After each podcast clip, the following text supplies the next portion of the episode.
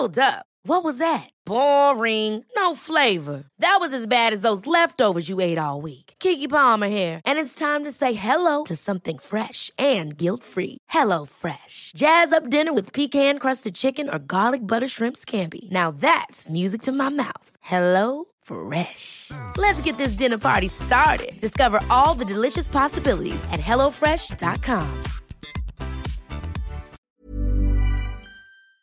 Swear.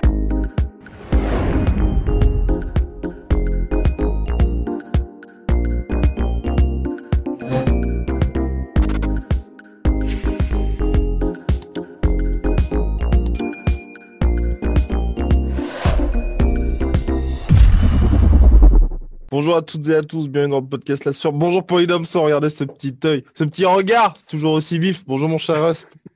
Bonjour. Alors aujourd'hui, on va parler du grand retour de bon gamin, Cyril Gann, qui revient le 26 juin prochain face à Alexander Volkov. Alexander Volkov qui fait finalement partie des meubles à l'UFC dans cette catégorie heavyweight. 33-8 en carrière, ancien champion du Bellator si je m'abuse. Cinquième du classement, Cyril Gann quatrième du classement après sa victoire face à Jairzinho Rosenstruck.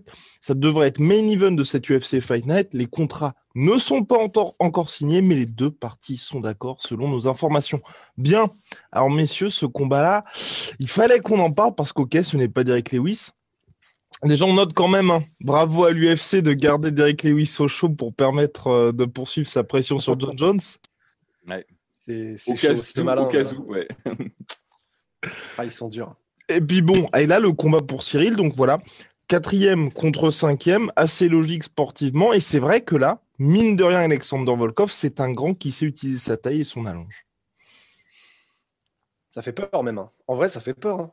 Parce que le truc, c'est que face à Rosenstruck et des gars comme Derek Lewis, en fait, c'est assez terrible. Mais on se dit, bon, il y a cette énorme menace qui est que euh, la cacahuète divine euh, peut t'emmener dans un cercueil en une demi-seconde à tout moment. Mais techniquement, il devrait être au-dessus de tout le combat restant, en fait. Le problème, c'est que contre Volkov, euh, bah, il y a moyen que ce soit super chiant, en fait. Enfin, dans le sens, euh, pas, pas chiant dans le sens ennuyeux, chiant dans le sens euh, pour Cyril, quoi. Compliqué. que, ah ouais, vraiment, oui, ouais, faut- le mec utilise le, le pire français possible. mais, mais oui, non, il y, a- il y a moyen que ce soit vraiment super compliqué parce que ne serait-ce que si Volkov décide juste pendant 5 rounds, et honnêtement, il peut, hein, d'utiliser juste des front kicks, des gros front kicks, des jabs, euh, des trucs, des types. Bah, en fait, il peut faire 5 rounds, euh, il peut essayer de maintenir à distance euh, Cyril et, entre guillemets, faire un combat qui ne sera pas forcément spectaculaire, mais qu'il peut gagner comme ça, en fait. Alors après, Cyril, bon, voilà, le problème, c'est qu'on va probablement de toute façon avoir beaucoup de commentaires qui nous disent qu'on n'est pas objectif parce que c'est Cyril. On va essayer de l'être au maximum, hein, parce que sinon, euh, sinon ça n'a aucun intérêt. Mais voilà, je... Cyril a une intelligence de combat, et en plus, bon, bah, derrière, il y a les game plans de Fernand, qui fait que il arrivera avec beaucoup de solutions pour contrer justement ces armes-là de Volkov. Mais euh, bah, il y a toujours ce côté, euh, tu peux te préparer pour un gars, mais en combat, la vitesse, le rythme et euh, de- du combattant peuvent être difficiles à appréhender en fait. Tu, tu peux jamais vraiment te préparer à la vitesse d'un combattant spécifiquement et de sa manière de bouger, etc.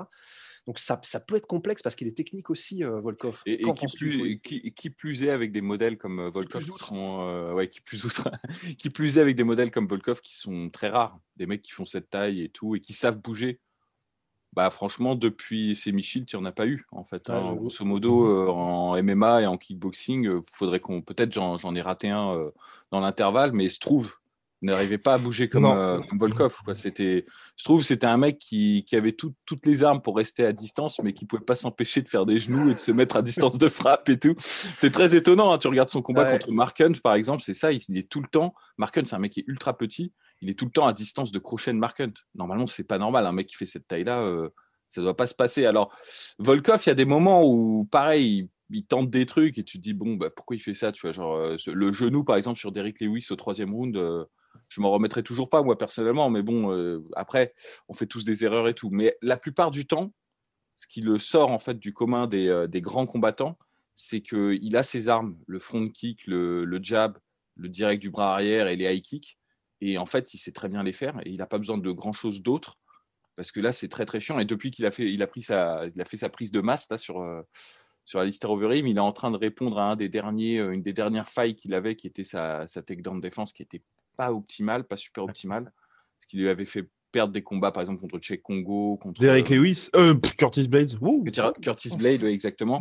Et en répondant à ça, en prenant du poids, euh, en fait, il répond à deux, euh, enfin, il remplit deux cas, c'est-à-dire la, la takedown défense et surtout, il devient monstrueux en guerre d'attrition parce que Ah un ouais, jab, ah ouais. on l'a vu contre euh, Alistair Oh. Overeem, euh, les coups, il est, tu sais, il n'y a pas forcément besoin qu'ils mettent beaucoup de poids dessus ou, euh, ou beaucoup de, tu sais, qu'ils mettent de l'élan, qu'ils qu'ils mettent de la hargne. Il suffit juste qu'ils posent ses coups.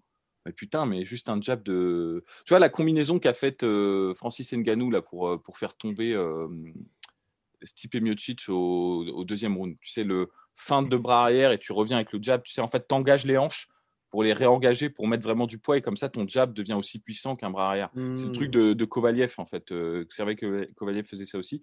Ça, c'est pas, pareil, typique un coup que fait, euh, que fait aussi Volkov.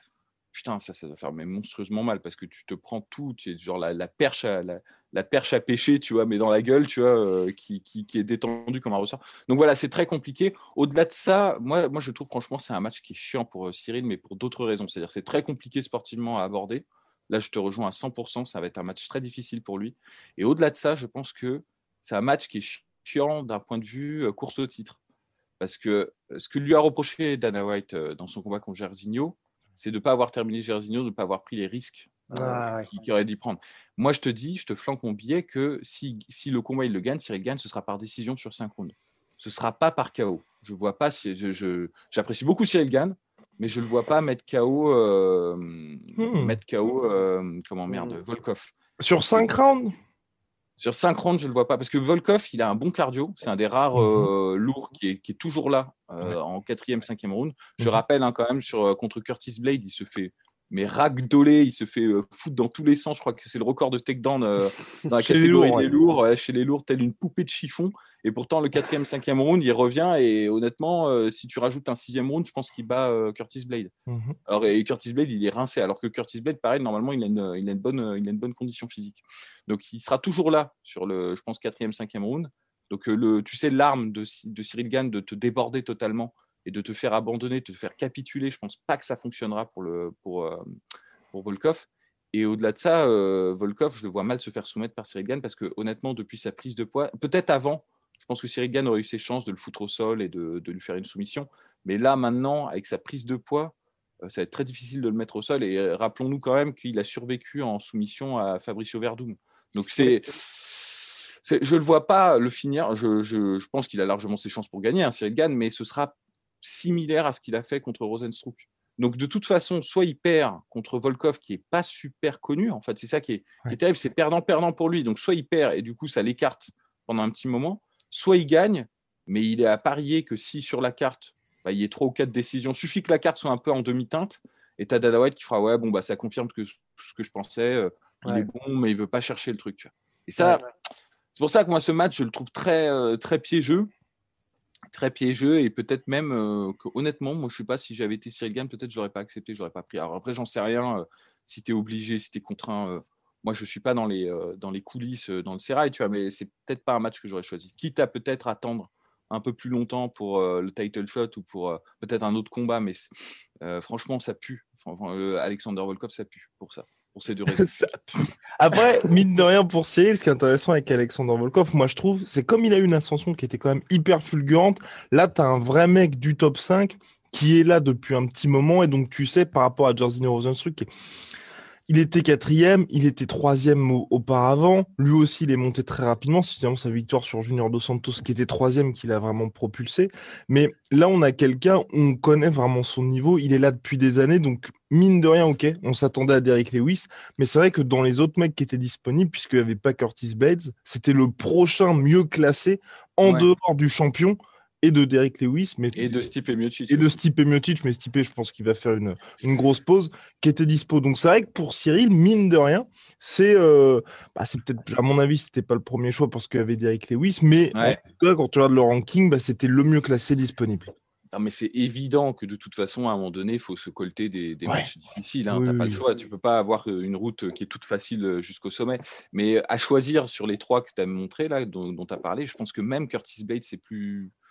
C'est alors c'est dangereux parce qu'elle fait il y a le truc il y a le, facteur ça. lutte Mhm. mais honnêtement je pense que celui qui représente un plus grand danger quand tu mets en en combinaison le danger sportif et le danger médiatique c'est Volkov Mhm. parce que bon perdre contre Mhm. Curtis Blade bah tu vois c'est la lutte c'est compliqué. Curtis Blade malgré tout malgré euh, le fait qu'il est chié dans la colle face à Derrick Lewis bah ça reste quand même un un des, un des rares jeunes plein de potentiel. Il est jeune aussi, Volkov, mais il a plein de combats, tu vois. Il, est- il est quand même battle, Ouais. euh, battle Ouais. harden, tu vois. Et donc, euh, Plus de 40. hein. Ouais. Ouais, sans compter les compétitions qu'il a fait peut-être en kickboxing et tout, on ne sait pas tout, tu vois. Donc, euh, donc c'est c'est pour ça que c'est c'est- complexe. Euh, et franchement, ça fait chier qu'il n'ait pas eu Derrick Lewis, mais bon, Derrick Lewis là, il est il est assigné à son rôle de briseur de grève.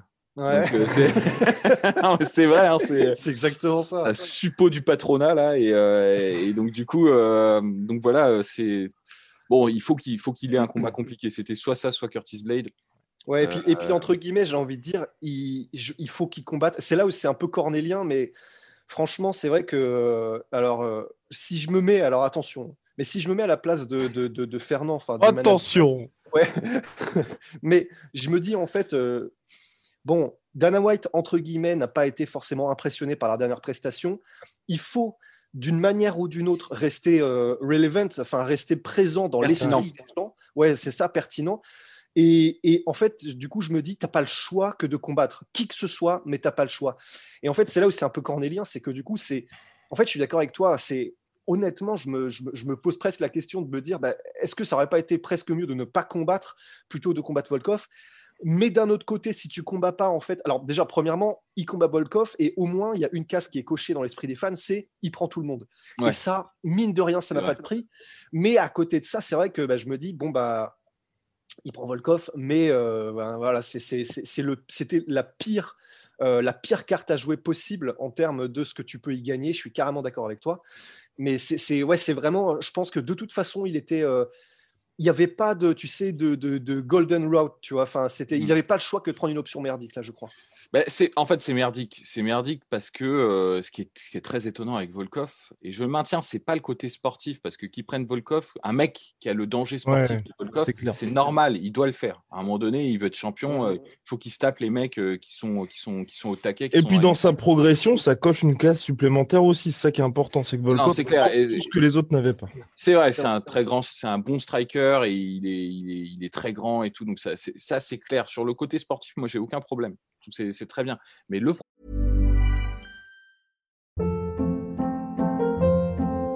Hold up. What was that? Boring. No flavor. That was as bad as those leftovers you ate all week. Kiki Palmer here, and it's time to say hello to something fresh and guilt-free. Hello Fresh. Jazz up dinner with pecan-crusted chicken or garlic butter shrimp scampi. Now that's music to my mouth. Hello Fresh. Let's get this dinner party started. Discover all the delicious possibilities at hellofresh.com. problème que j'ai vis-à-vis de Volkov, plus particulièrement, c'est que Volkov, je vous, j'attire l'attention là-dessus, n'a jamais été en discussion pour le title shot. Mhm. Depuis qu'il est à l'UFC en 2016. Jamais, jamais été évoqué. Mm. T'as jamais Dana White qui a dit champion et Volkov dans la même phrase. hein. Ouais. C'est, c'est, non, mais c'est terrible. Ouais, et ça, c'est et vrai, ça c'est vrai. Ça montre, moi, à mon avis, que ça, c'est une, je, enfin, commençant à connaître un peu euh, Dana White parce que ça fait un moment qu'on, le suit. En tout cas, la personnalité médiatique, ça, à mon avis, c'est une punition. hein. C'est une punition qui lui mettent, euh, qui lui mettent Volkov parce que Volkov, c'est, un mec qui très certainement, hors des cas, tu sais, d'un remplacement euh, ou d'un mec qui doit combattre le champion mais qui peut pas combattre et finalement euh, Volkov est là, il est sous la main, ne, ne verra jamais la ceinture de, de près, tu vois. Et c'est- Derek Lewis a eu son title shot en battant Volkov. C'est- le seul moment où, il, y a- Ouais. où il a- il aurait pu l'avoir, le title shot. Ouais. Ouais. C'est le seul moment. Mais euh, et encore, de mémoire, je crois qu'avant le combat, c'était même pas évoqué. C'est-à-dire qu'en gros. euh, Non, c'est grâce à la performance de Derek Lewis. Et voilà. C'est-à-dire que si Volkov avait, euh, avait battu Derrick Lewis, euh, s'il n'avait pas pris le, le, le infamous euh, dernier coup de poing de Derrick Lewis, bah, il y a fort à parier qu'il n'aurait même pas combattu pour le titre contre Ouais, DC. Donc euh, c'est c'est pour ça, c'est ça qui me, qui me, tu vois, qui me garde, euh, qui me laisse un peu un, un goût amer euh, dans la bouche parce que je me dis putain, tu vas aller combattre un mec. Et franchement, très dur. hein, stylistiquement, c'est très dur. Moi, je, honnêtement, debout, ça va être du 50-50 pour moi. hein. parce que euh, euh, ah oui, Volkov, il a des kicks, il est chiant. Il est chiant. Alors, il n'a pas la profondeur technique. Ouais. de, de, de Gann. Il fait ouais. pas de, il n'a pas une, su- il a pas le- la, la profondeur, par exemple en anglaise, en, en changement de garde, et même, je pense même pas forcément l'intelligence euh, de Cyril quand même, qui est quand même excellent pour paralyser un combattant et pour, euh, enfin, ce qu'on a vu maintenant, on commence à avoir quand même pas mal de, Mhm. de recul sur le style de Cyril et c'est vraiment c'est proprement exceptionnel ce qu'il fait.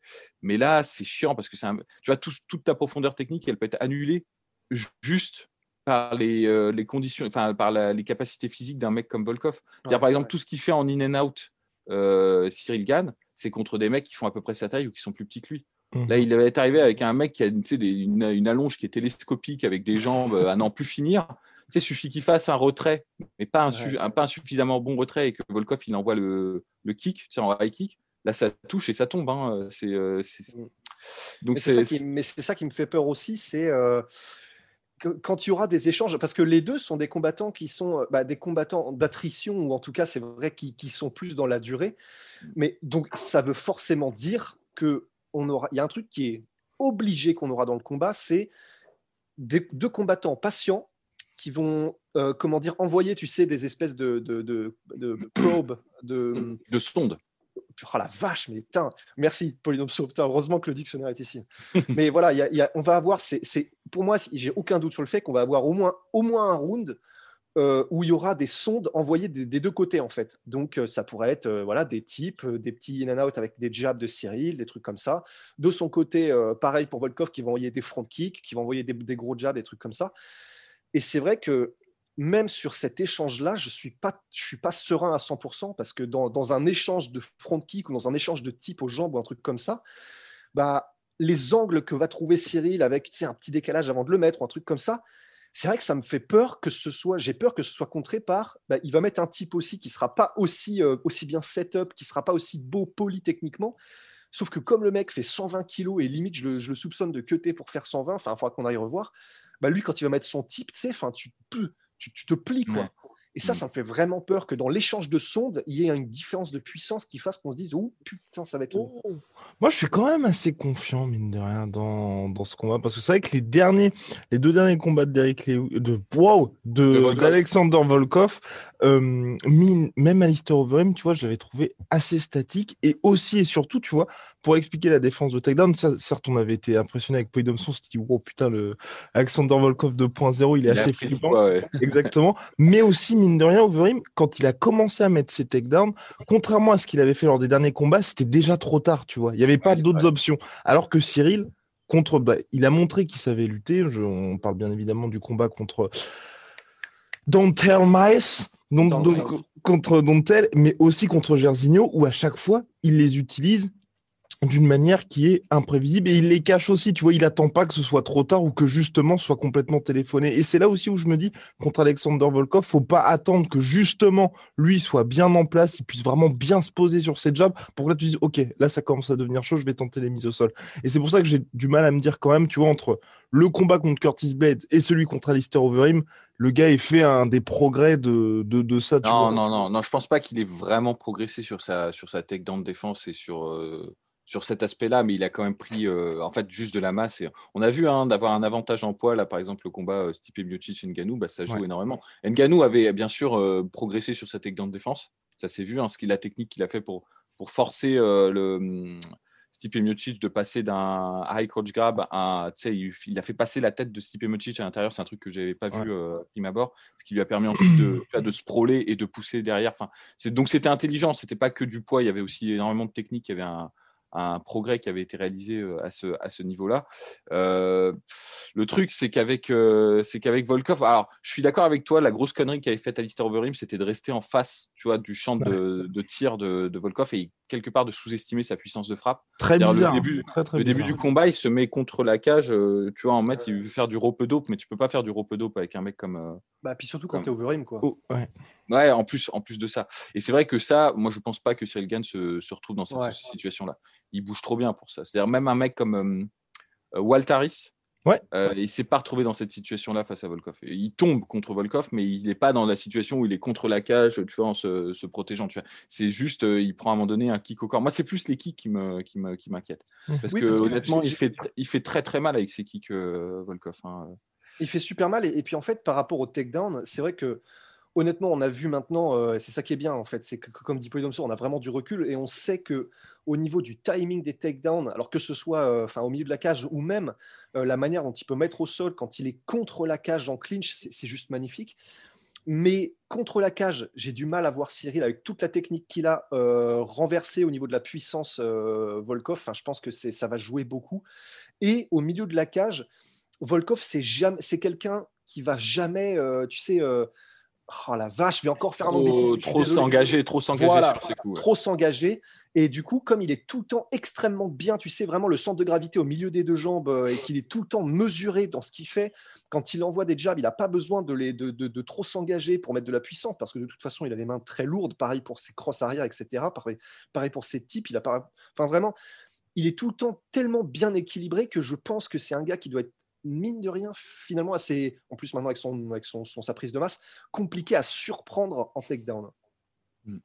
Bah ouais, parce que même quand tu regardes le combat avec Curtis Blade, il y va euh, au forceps. Hein. C'est pas, euh, c'est pas des takedowns à Georges Saint-Pierre. hein. C'est juste, Ouais. euh, Mmh. il force, Ouais, c'est parce que c'est Curtis Blade, mais il y en a très peu qui luttent euh, comme, comme Ouais. Curtis Blade. hein. Donc voilà, c'est match compliqué, match compliqué, pas grand chose à gagner, si ce n'est justement, et ça c'est précieux ce que tu as. Anyone, anywhere. Voilà, ça, ce que tu as indiqué, ça, c'est très, très fort d'avoir cette étiquette-là. Mais il faut pas trop non plus trop l'avoir, point trop n'en faut. Parce qu'une fois que tu as cette étiquette-là aux yeux de l'UFC, bah, on te file Marvin Vettori en deux semaines euh, notice. euh. c'est vrai. C'est dur, mais vrai. ça, mais, euh, Non, mais, eh, mais cela dit, les gars, c'est une aubaine pour Kevin Holland. Ah oui, mais c'est pour ça. C'est. Tu perds contre le c'est- 9 t'affrontes le 6 trois semaines plus tard. Mais en fait, Ouais, c'est ça. mais- Il faut, faut réussir à jauger pour ne pas devenir Cowboy Cerrone, mais en même temps garder l'étiquette de euh, je prends n'importe qui. Donc, euh, à la Mhm. limite, Max Holloway le fait bien. Ouais. C'est-à-dire que à ceci près de Dustin Poirier où c'était chaud, mais là c'était compliqué à prévoir.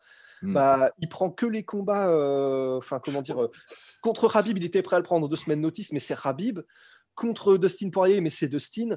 Il prend Calvin Qatar, mais bon, il y avait de la préparation. Donc, euh, pour moi, Ma- Ma- Max Holloway, c'est le gars qui, qui équilibre bien le côté euh, je prends tout le monde tout le temps, Oui. mais pas non plus. Non, je suis d'accord. Il l'a fait. En plus, il l'a fait. euh, c'était, il y avait un title shot à la clé, généralement. Oui, ça, plus, pour le ouais, titre oui. intérim, euh, intérimaire ou un truc comme ça. Tandis que Kevin Holland, bon, c'est tout, tout à, tout à l'honneur de Kevin Holland, hein, bien sûr, je vais pas lui reprocher ça. Il est extrêmement courageux de, de- de faire ça. C'est quand même, c'est quand même couillu. Mais c'est vrai que la case euh, Donald Cerrone ou c'est qui? Il y en a deux comme ça. Il y a Donald Cerrone et il y a le Paul Felder. C'est les Ouais, deux. ouais, c'est vrai, c'est vrai. Elle est jamais bien loin et t'es jamais vraiment très bien remercié pour avoir Ouais, fait- ouais. Enfin, je veux dire, il y a une espèce de conditionnement psychologique où Dana White va parler de toi qu'en positif. C'est-à-dire que là, pour le coup, en revanche, il va pas te, il va pas te casser la baraque par derrière euh, en conférence de presse. Il va avoir que des, que des bons, euh, des bons mots à ton égard. Mais bon, finalement, tu es quand même envoyé au casse-pipe euh, tout le temps. Donc, c'est bien de l'avoir. Effectivement, là, dans la perspective de Cyril Gann, je pense que c'est même bon, malgré tout ce que j'ai dit sur le fait que bah, c'est chiant que ce soit Volkov. Mhm. Parce que c'est parce qu'effectivement, de toute façon, à mon avis, c'est malheureux, mais avec Francis Ngannou qui a, gagné- qui a gagné, il n'y a pas de title shot avant un petit moment quand même. C'est-à-dire Mhm. que tu as John Jones, tu as Derrick Lewis, et si ça se fait pas, bah, tu auras peut-être euh, Stipe Miocic, mais c'est les trois qui sont en lice en gros, qui ont été en fait euh, euh, évoqués dans la conférence de presse. Ouais. euh, post-combat et il n'y a pas eu Volkov, il n'y a pas eu Gann. hein. Ils ont pas, on n'a même pas entendu leur nom, tu vois, dans toute la conférence de presse. Donc, donc voilà. Donc c'est Ouais. pour, pour rester actif, pour avoir le statut de guerrier, c'est très bien. Ensuite, en termes de risque sportif et de ta position dans l'octogone, moi je trouve que c'est un peu, un peu moins bien, mais euh, nécessité euh, fait loi, hein, comme euh, nécessité n'a pas de loi, je sais pas comment on dit. Là- nécessité n'est pas de loi? Ouais, nécessité n'a pas de... Exactement, ça s'applique peut-être à Cyril. Et, euh, et donc, C'est euh, issu de Will Hunting, hein, pour ceux qui ont la rêve, qui est une sorte de, de bible entre Rust et, euh, Rust et, et Polydomso, donc il euh, faut le dire. il faut le dire. Et donc, euh, oui, et donc là, bah, là bon, bah, le problème aussi, tu vois, le truc, c'est que si Curtis Blade avait gagné, peut-être que le, le débat serait différent. Enfin, tu vois, parce que Ouais. Curtis Blade, personne n'aurait voulu voir un troisième match avec Francis Ngannou, Curtis Blade. Donc là, ça aurait peut-être été un match plus pertinent, en fait, euh, à mettre en place. Bien, messieurs, je pense que c'est tout. Et puis voilà, puis Cyril qui commence à nettoyer cette catégorie heavyweight. Big shout My Sweet Protein, moins 20% supplémentaire, en plus des 70% de réduction avec euh, le code La Sueur, moins 10% sur tout Venom avec le code La Sueur. Et oui, et oui, et oui, une main innocente va choisir les trois gagnants de la BD. Et cette main innocente sera celle de Rust. On, vous, on annonce les gagnants très rapidement en commentaire de la vidéo récap réaction de l'UFC 200. Et euh, est-ce que c'est une nouvelle chemise? Je l'avais jamais vue, je crois. C'est une nouvelle chemise, Rust, parce que oui, il fait beau, il fait chaud. Voilà, le printemps arrive très bientôt. Non, le printemps est même déjà là. Le printemps Déjà est là, même déjà là. Le printemps Ouais. est même déjà là. Donc, Bientôt euh, l'automne. Hein. donc voilà, exactement. bon, allez. allez, bon dimanche.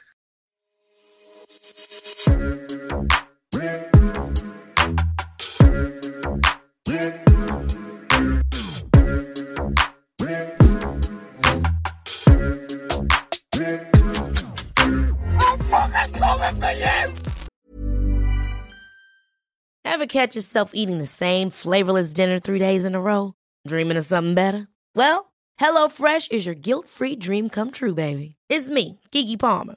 Let's wake up those taste buds with hot, juicy pecan crusted chicken or garlic butter shrimp scampi. Mm. Hello Fresh.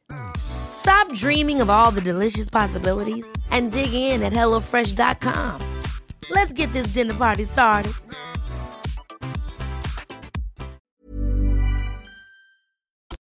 Et voilà, c'est la fin de votre épisode du podcast La Sœur. Si ça vous a plu, n'hésitez pas à nous mettre les 5 étoiles sur Apple Podcast ou sur Spotify. Vous pouvez aussi nous laisser un petit commentaire, ça nous aidera beaucoup.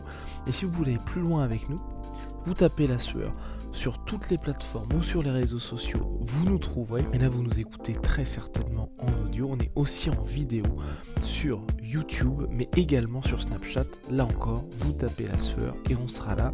Merci de votre fidélité et à très vite pour de nouvelles aventures.